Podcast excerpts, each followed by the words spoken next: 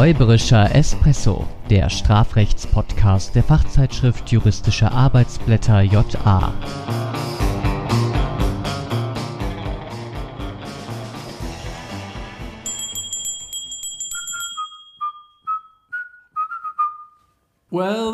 Outside is frightful, Frightful. but the times are so delightful. Delightful. And since we've no place to go, let it snow, let it snow, let it snow. Ja. Herzlich willkommen! Herzlich willkommen, ja? Mein Name ist Florian Nikolai Und mein Name ist Mustafa Temmus Olakçoğlu und wir laden euch wieder ein auf einen weihnachtlichen räuberischen Espresso. oder auf einen räuberischen Glühwein. Genau. Denn das sind die äh, Hashtags heute. Hashtag Christmas, das heißt die obligatorische eigentlich schon Weihnachtsfolge, Hashtag Glühwein und Hashtag, das wird noch erklärt, Schwarzenegger. Oh ja, äh, das ist ja der Weihnachtsmann überhaupt, ne? Ja, es gibt da nämlich einen Film, einer meiner Lieblingsweihnachtsfilme und den wollte ich heute nicht übergehen. Ja, Ähm, absolut. Da sollten wir auf jeden Fall drüber sprechen. Ja, also heute mit der Special Weihnachtsfolge und auch da hat natürlich ja, der Strafjurist unterschiedliche Assoziationen und die allererste Assoziation, die wurde scheinbar auch schon in der JA aufgegriffen. Die hatten wir zwar im Kopf, aber es gibt schon einen Beitrag dazu, nämlich wie verhält es sich mit diesen Glühweintassen? Ja, man trinkt sie aus. ja, Äh, und, und zwar- dann nimmt man sie mit nach Hause oder man gibt sie zurück. Genau, genau. Und das ist, das ist eben die Frage, was passiert eigentlich, wenn man die mitnimmt? Übrigens, die Frage, die sich davor stellt, Glühwein, Glühpunsch oder Eierpunsch? Glöck. Also ich habe übrigens das allererste Mal letzte Woche Eierpunsch probiert. Und? War gut? Es ist sehr süß. Ja. ja. Also ich finde, ich bin schon, ich bleibe, ich bleibe beim Glühwein. Ja. Naja, äh, jedenfalls Frage äh, Konst oder Konstellation. Ähm, und wir werden gleich auch auf den Beitrag nochmals verweisen, nicht, dass es hier irgendwie äh, äh, akademisch unredlich zugeht. Ähm, A geht auf einen Weihnachtsmarkt. Das kann auch B sein. Ja. oder vielleicht C oder F und M. Äh, wir gehen auf den Weihnachtsmarkt und ich fühle mich jetzt schlecht, wenn ich Weihnachtsmarkt und als äh, Nürnberger nicht Christkindesmarkt Ach so, sage. Christkindlesmarkt. Ja, aber der fällt ja, Ja. dieses Jahr aus und Ja. da wir äh, am Zahn der Zeit sind, ist es dann halt der Weihnachtsmarkt. Äh, irgendwo, wo finden Weihnachtsmärkte statt? Zum Beispiel in Essen ähm, oder in Dortmund Genau. ähm, oder ich glaube auch in Hamburg. Jedenfalls ähm, haben wir, das muss ja auch nicht unbedingt auf dem Weihnachtsmarkt sein, irgendwo einen Glühweinstand und wollen Glühwein trinken und dort an diesem Stand hängt ein Schild, Glühwein 3 Euro und dann noch vielleicht Pfand nochmals 3 Euro. Ist das einigermaßen realistisch, dieser Preis? Ich war jetzt irgendwie Ja, ich glaube, mm, ja. Schauen wir, wie, dann vielleicht nicht in Essen oder Vielleicht Dortmund, sondern vielleicht irgendwo in, in einer kleineren Stadt. Äh, Genau. Also vielleicht von Bundesland oder von Stadt oder von Gemeinde zu Gemeinde unterschiedlich. Jedenfalls, äh, wenn wir jetzt das irgendwie bezahlen ähm, und äh, äh, ja, hier eine schöne Tasse mit einem klassisch weihnachtlichen Motiv erhalten, mit Aufdruck von mir aus äh, Fürth Ja. 2020. Ähm, ja, ja. das ist jetzt kein Statement. okay, gut. Ähm, und äh, jetzt stellen wir uns da hin an einen Städtisch in der Nähe, von mir aus ein paar Meter entfernt. Und ähm, man sieht diesen Tisch auch von dem Stand aus. Und äh, wir werden aber nicht weiter beobachtet, ist ja klar. Ja, also wir trinken da in Ruhe unseren Glühwein. Und nachdem wir ausgetrunken haben, beschließen wir dann, solch eine hübsche Tasse als Erinnerung an diesen wunderschönen Abend mit dir gemeinsam dort am Glühweinstand äh, zu behalten. Zumal ja das Motiv auch äh, jedes Jahr wechselt. Und ähm, ich gehe jetzt mal davon aus, weil ich mich nicht mit Pfandrecht und Sachenrecht auskenne, wenn ich das Ding kaufe, dann gehört es Ja. auch mir. Die Tassen gehört mir. Ne? Ich habe ich hab das Ding gekauft, das ist jetzt in meinem das habe ich kafft. So. Ja, ähm, Und der Zivilrechtler gerade. ja, genau.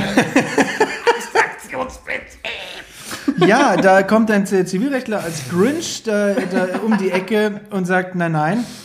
Naja, gut, also, äh, den, Was Glühwein, den sein? Glühwein hat man gekauft. Genau. Ja, aber hat man die Tasse mitgekauft? Und zusätzlich dinglich miterworben. Exakt. Oder ähm, ist die einfach nur so, naja, mit rausgegeben worden, aber dass die falsche zurückbringst? ähm, und da muss man sich halt auf. Ich finde es schön, dass in der Parallelwertung der Lineswerte gleich mitspricht. Ja, ja, ja. Weil die, auf die wird es noch nämlich Ja, ja. ankommen.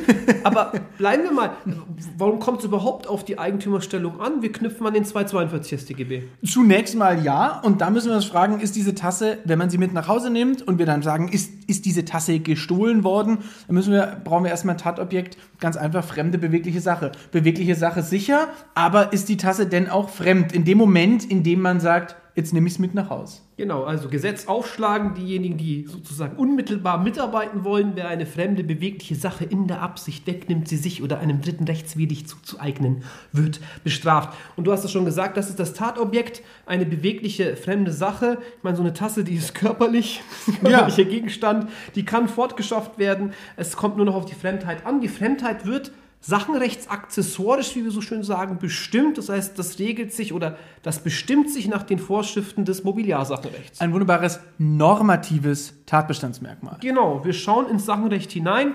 Da steht was in den 929 FF drin. Wie erfolgt solch eine Übereignung? Ist auch in gewissem Grade wechselbezüglich, jedenfalls zum Vertragstyp. Was ist sozusagen Gegenstand der Einigung? Was ist Gegenstand der Causa? Äh, hier haben wir einen Kaufvertrag, ja, nein. Was relativ klar ist und was man auch klarstellen kann, übrigens auch in einer Strafrechtsklausur, dass das kein Pfand im Sinne des Pfandrechts ist, also 12.4 FF schon mal ähm, ja, äh, rausgefallen, äh, sodass sich die Frage stellt, ja, was ist das jetzt eigentlich? Was passiert da Naja, sachenrechtlich? und da muss man sich eben dann fragen, sicherlich eine Möglichkeit, sich der Sache anzunähern, die drei Euro, die ich für diese Tasse bezahlt habe, sollte das ein Kaufpreis sein? Weil wenn er das war, dann spricht viel dafür, dass die Tasse auch mit übereignet wurde. Oder ist das nur ein Anreiz, weil der Glühweinstandbetreiber sagt, ja, nachher laufe ich sonst hier rum und muss 100.000 Tassen wieder einsammeln? Soll das vielleicht nur ein Anreiz sein, die Tasse zurückzubringen? So wie das ja zum Beispiel auch beim Pfandsystem teilweise ist, was äh, Pfandflaschen angeht. Richtig. Da wird ja unterschieden dann zwischen Einheits- und Individualflaschen. Und das ist aber eigentlich dann nur ein Indiz, oder? Wenn ich das, ich meine, man, man, man lernt das dann so. Ja, ja, das Diese ist ein- Fallgruppe hat sich auch etabliert. Aber es steht nicht im Gesetz, bei Einheitsflaschen ist es so Genau. äh, und bei, äh, bei ähm, Individualflaschen ist es anders, sondern es ist ein Indiz dafür. Ja. Letztlich ist es dann sozusagen so eine Ausprägung der unterschiedlichen Faktoren, die bei der Rekonstruktion der Erklärungswerte eine Rolle spielen würden, mithin bei der Auslegung nach 133, 157 BGB. So müsste man das wohl sehen. Okay.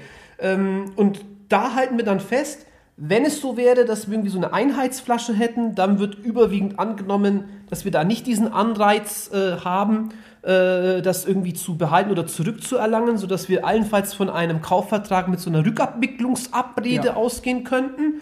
Äh, und in allen anderen Fällen haben wir dann so eine Art Gebrauchsüberlassung. Ja. Gut. Äh, in unserem Fall dann, bei diesen Glühweintassen, Naja, ich würde sagen, das ist gar nicht so eindeutig. Ist diese Tasse zum Beispiel für diesen gesamten Markt oder ähm, variieren die von Stand zu Stand?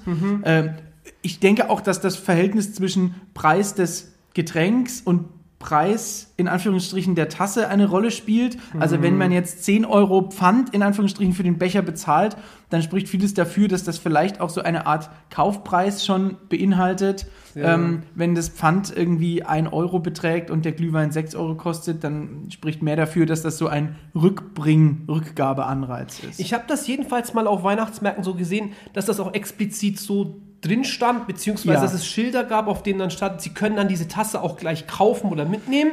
Hier steht in unserem Sachverhalt oder so wie wir ihn gerade Ja. gebildet haben, äh, war es ja so, dass irgendwie äh, dabei stand 3 Euro Pfand. Ja. Und das scheint mir dann doch irgendwie so eine Art und gerade bei so Spezialtassen vielleicht dann auch ein starkes Indiz dafür zu sein, bei der Auslegung zu dem Ergebnis zu gelangen, dass wir hier dann doch vielleicht nur so eine Art Gebrauchsüberlassung Würde ich zumindest sagen, weil ich glaube, dass der Betreiber mit Pfand schon auch meint, naja, du kriegst es halt wieder, wenn du bitte diese Tasse zurückbringst.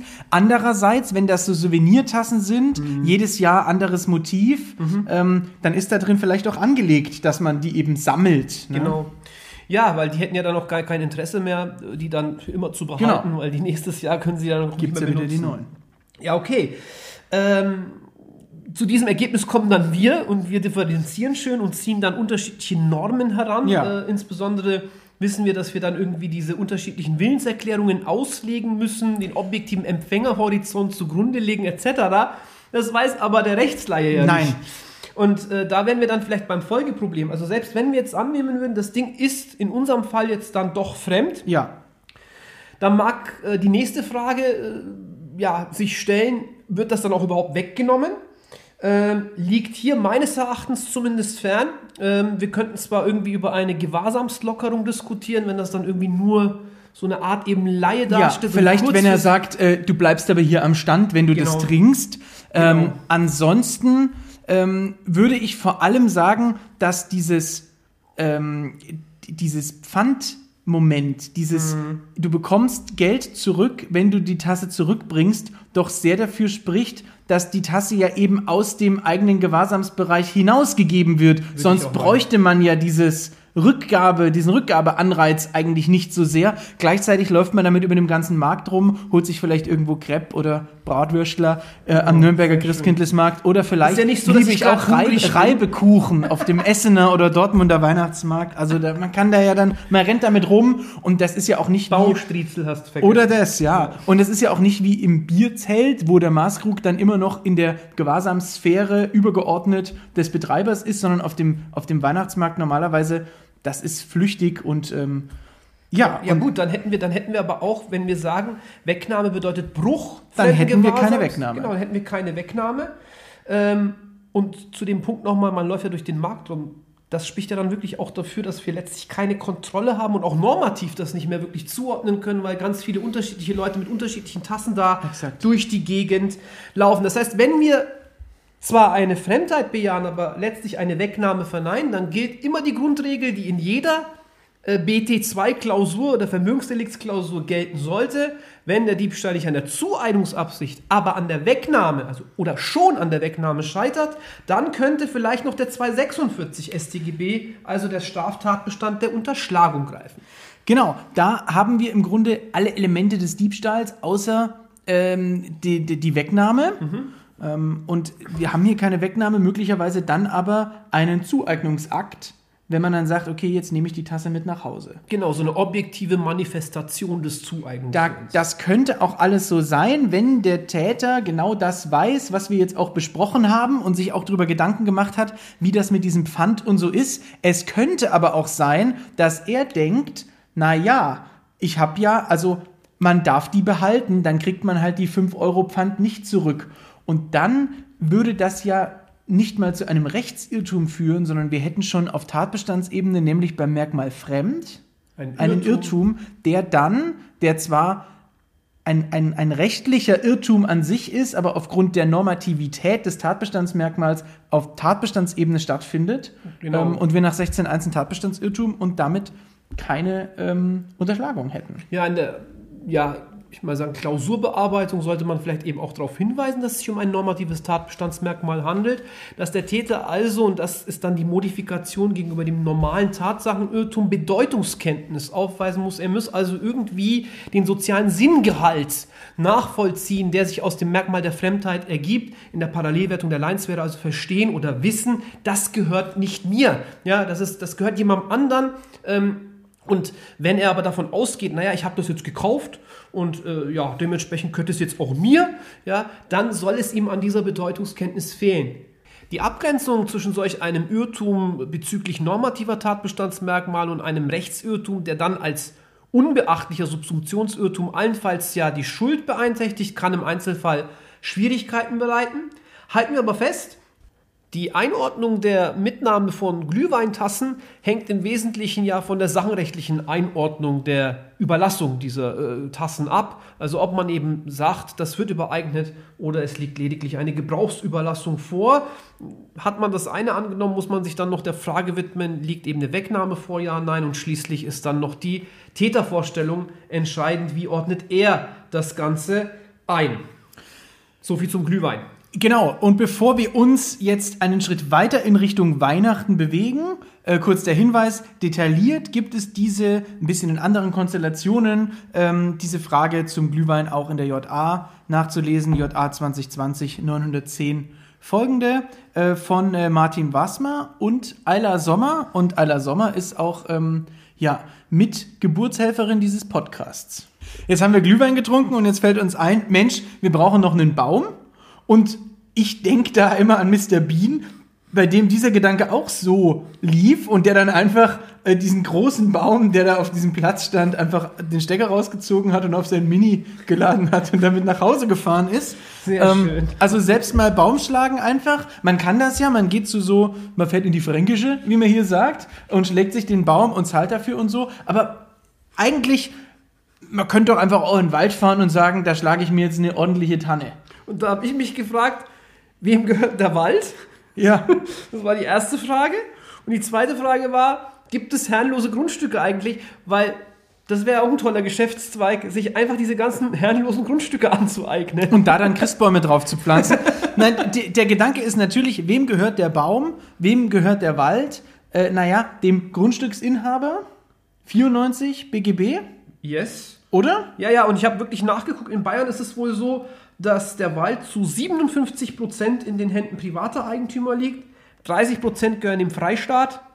Und dann haben wir noch mal so 11 Prozent äh, hier, die irgendwelche Körperschaften. Und 2% Bundeseigentum. Genau. Jawohl, das haben wir alles aus dem Kopf aufgesagt. Ähm, und, aber grundsätzlich heißt das, die Bäume, die gehören jemandem. Genau. Ja, jemand ist Eigentümer dieser Bäume. Wer also so einen Baum einfach schlägt und sagt, den nehme ich jetzt mit, der macht sich wunderbar in meinem Wohnzimmer, der begeht einen Diebstahl.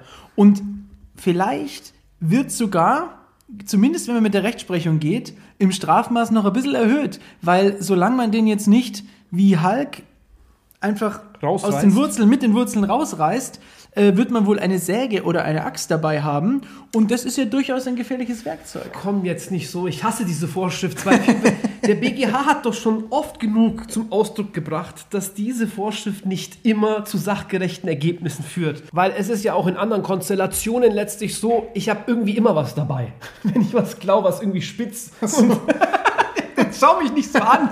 Keine Waffe. Es kann auch ein Stift sein. Es, Ja. können, meine, es können Stilettos sein. Ich mache Ja, deine Louboutins. meine Louboutins. Es kann ein Taschenmesser sein, ein Schweizer Taschenmesser mit 6 cm Klingenlänge. Mhm. Oder dein, dein Leatherman. Heißt das so, ja, ne? Genau. Ja. Und, äh, oder es kann eben die Axt sein, die aber von Anfang an dazu bestimmt war, diesen Baum zu fällen und nicht irgendwie dem Förster den Kopf abzuhacken. Dementsprechend kann ich es schon durchaus verstehen, dass die Literatur und auch der BGH, auch wenn er die Vorschrift relativ extensiv anwendet, also in solch einem Fall etwa auch ein bei sich führen bejahen Ja. würde, äh, dass die Literatur sagt, na, wir müssen das irgendwie einschränken, weil dann, sonst haben wir die Situation, dass bei der Feststellung des bei sich führens spitzer, gefährlicher Alltagsgegenstände schon äh, diese Strafrahmenverschiebung eintritt. Das bleibt den Studierenden auch so lange nicht erspart, solange eben der Gesetzgeber hier nicht korrigierend eingreift. Da muss man diese ganzen Theorien zur abstrakt generellen Tauglichkeit auf der einen Seite, zu den konkreten, äh, subjektiven Theorien, denen es eher auf diesen inneren Verwendungsvorbehalt etc. ankommen soll, äh, da wird man nicht drum herum kommen, das wird man in der Klausur dann auch bringen müssen. Genau, der BGH stellt dann erhöhte Anforderungen an die Darstellung dieser Gefährlichkeit. Da hätten wir aber mit der Axt äh, wohl Ja. kein Problem. Zum einen das und zum zweiten mit so Darstellungslösungen. Äh, da kommen wir in der Klausur nicht durch. Nee. Also das, da haben wir nichts in der Klausur davon, weil wir haben ja nicht irgendwie das Urteil, das irgendwelche äh, äh, ja, Darstellungen beinhaltet, sondern wir haben einen feststehenden Sachverhalt. Das heißt, in der Klausur ist es regelmäßig einfacher, mit den subjektiven Theorien zu arbeiten. Wenn beispielsweise in einem Sachverhalt drinsteht, er hatte solch einen inneren Verwendungsvorbehalt, von wegen, ich benutze das jetzt nicht nur zum Fällen, wenn jemand kommt, setze ich dann irgendwie auch die Axt als Drohmittel ein oder was auch immer. Dann ließe sich das bei sich führen eines gefährlichen Werkzeugs im Sinne des 244 Absatz 1 Nummer 1a, äh, bejahen. Und wenn er sogar eine Verwendungsabsicht hat, und zwar nicht nur zum Baumfällen, sondern in den anderen genannten Konstellationen, äh, dann sind wir sogar bei Nummer 1b. Genau. Und wenn es verwendet, dann hätten wir sogar einen Raub bzw. einen räuberischen Diebstahl. Also, ähm, also zur Überwindung letztlich des äh, Widerstands. Gut, äh, lassen wir mal das Bundesnaturschutzgesetz außen Weg. vor. Ganz kurze Sache, aber vielleicht noch, wenn das nicht ohnehin so ein Feld von Christbäumen ist, die in Bälde gefällt werden sollen, dann könnte man noch an eine Sachbeschädigung denken. Ähm, denn wenn der Baum dann gefällt wird und man ihn, selbst wenn man ihn in Wasser stellt, hält er sich nicht mehr so lange. Äh, also in, insofern wohl kein Exklusivitätsverhältnis zwischen Diebstahl und Sachbeschädigung. Da muss man dann au- auch in der Klausur aufpassen, dass man vor lauter Bäumen den Wald nicht mehr sieht. War das nicht an? Naja. Gut. Der Spruch war Ja. umgekehrt. Egal. ähm, gut, und dann muss man natürlich noch schauen, wenn man den Baum dann abtransportiert, zum Beispiel auf seinem gelben Mini Cooper, ähm, äh, äh, dann äh, oder seinem grünen Mini Cooper, dann muss man natürlich schauen, dass man da nicht noch gegen Straßenverkehrsordnungsvorschriften verstößt. Da gibt es so Sondervorschriften, so Transportvorschriften. Ja, ja. Da muss man zumindest ein rotes Fähnchen dran machen, dass man sieht, Achtung, Achtung, hier wird ein geklauter Christbaum transportiert. Achtung, Achtung. ähm, gut, jetzt haben wir den Baum. Und jetzt noch das Geschenk. Also sind wir jetzt doch schon am 24.12. oder? Ja. Da fällt einem ja dann immer ein, oh, äh, Ich wollte ja noch hier ich wollte noch jemandem was kaufen. Naja, er gibt bestimmt irgendein Parfüm im Angebot. Ähm, Genau, am besten, wie gesagt, an Heiligabend. ja, Das ist eine sehr gute Idee. eine Dann schöne noch Flasche 4711 oder so. Aber stell dir mal vor, du hast ein kleines Kind zu Hause und das wünscht sich äh, seit einem Jahr oder wartet auf diesen Tag, ja, ähm, äh, eine bestimmte Actionfigur oder eine Barbie-Figur oder was auch immer oder irgendein Spielzeug, Pipimax oder so, ich weiß es nicht. Jedenfalls wünscht es sich das und das fällt einem jetzt ein. Und jetzt bin ich bei meinem Film, jetzt bin ich bei Hashtag Schwarzenegger, denn darum ging es in dem Film, versprochen ist versprochen. Ach so, weil ich, man hätte ja dann auch einfach sagen können, naja, Entschuldigung, dann, wenn du das nicht bekommen hast vom Weihnachtsmann, dann wirst du wohl nicht brav gewesen sein. Genau, das, das wäre die Möglichkeit, aber ich weiß nicht, ob das so eine glaubhafte Einlassung ist. Wahrscheinlich nicht. Aber was macht Schwarzenegger?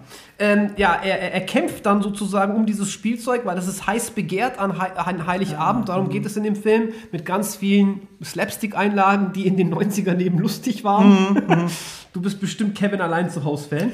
Absolut. Ich, ich, das ist für mich der Weihnachtsfilm Kevin allein zu Hause, Kevin allein in New York. Ich meine, man kann ja teilweise schon mitsprechen und man weiß auch, was kommt jetzt. Kann man Aber das? das ist so ein Film, das ist so ein Film, den man der Stimmung wegen schaut, oder? Also das ist, das versetzt einen instant in, in Weihnachtsstimmung. Nein, ist wirklich so. Also jetzt mal Spaß beiseite. Das ist wirklich ein Weihnachtsklassiker.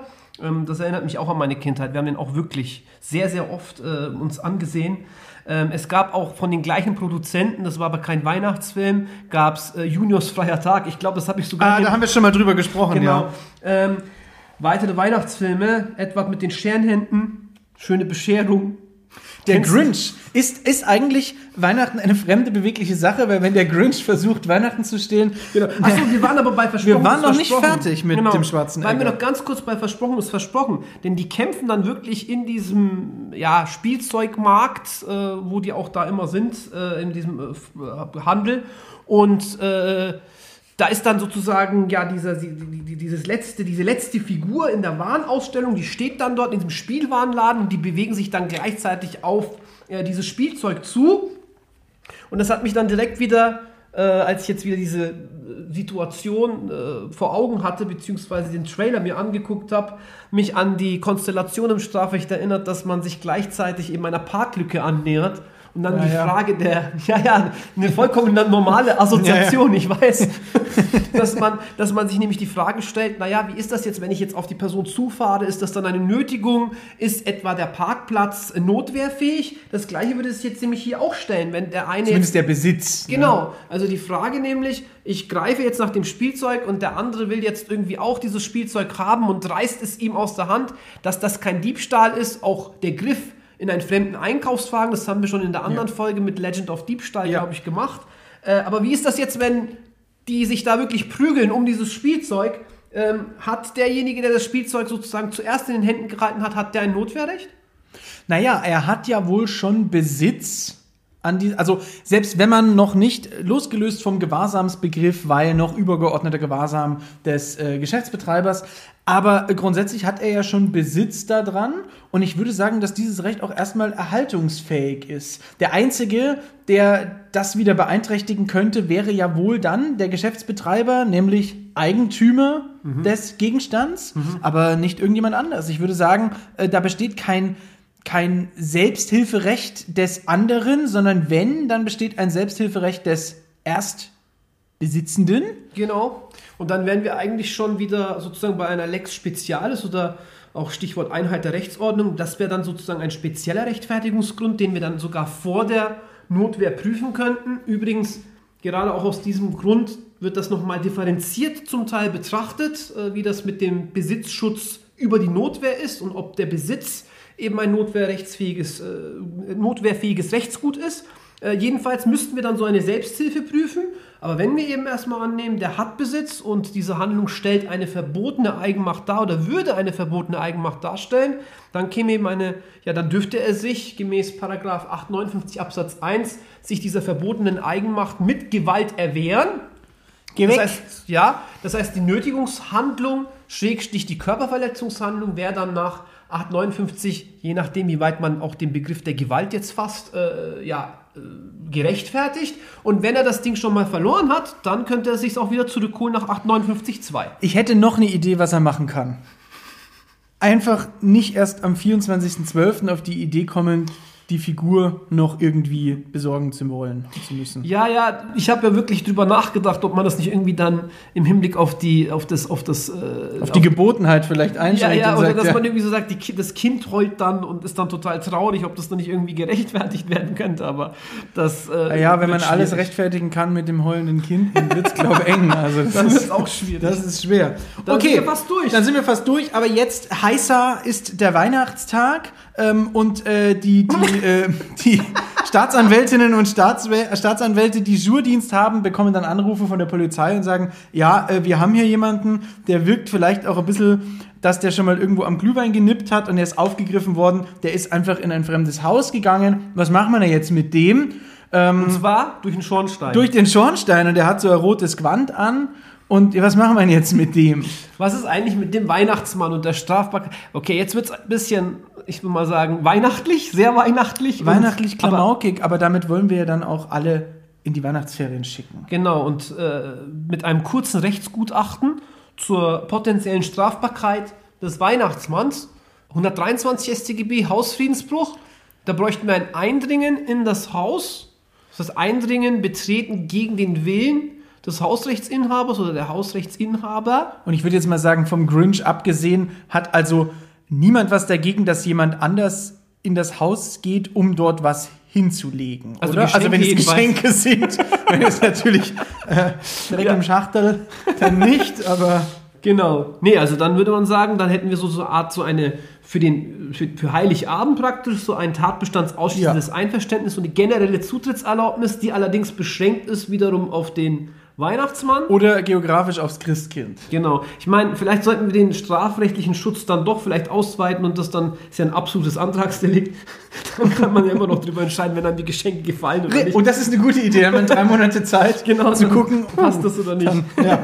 genau. Äh, Gefährdung. Ich musste spontan dran denken, irgendwie Gefährdung des äh, Luftbahn-Schienenverkehrs und dann auch des Straßenverkehrs, wenn der da mit seinem äh, Ja, mit seinem Elch, Rentier, genau, genau, ja. genau, mit Rentiere seinem, sind's, mit seinem ne? Ja. Rentierschlitten da durch die Gegend äh, fährt und fliegt. Ja. Ähm, aber auch da wird man wohl sagen, solange keine konkrete Gefährdung für Leib und Leben Ja, oder und, fremdes äh, Eigentum festgestellt. Solange die Geschwindigkeitsbegrenzungen eingehalten sind und auch äh, der Glühweinkonsum sich in Grenzen hält, da haben wir ja vor äh, zwei oder drei Einheiten sozusagen Folgen mal drüber gesprochen.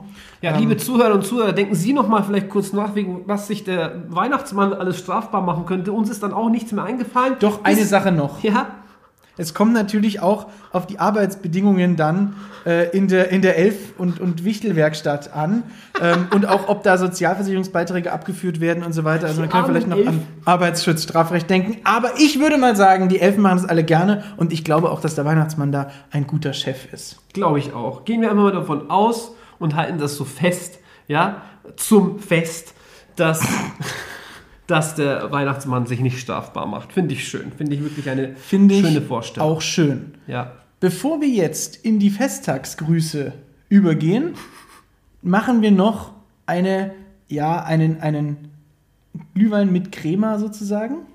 Ja? ja, machen wir das. Gut.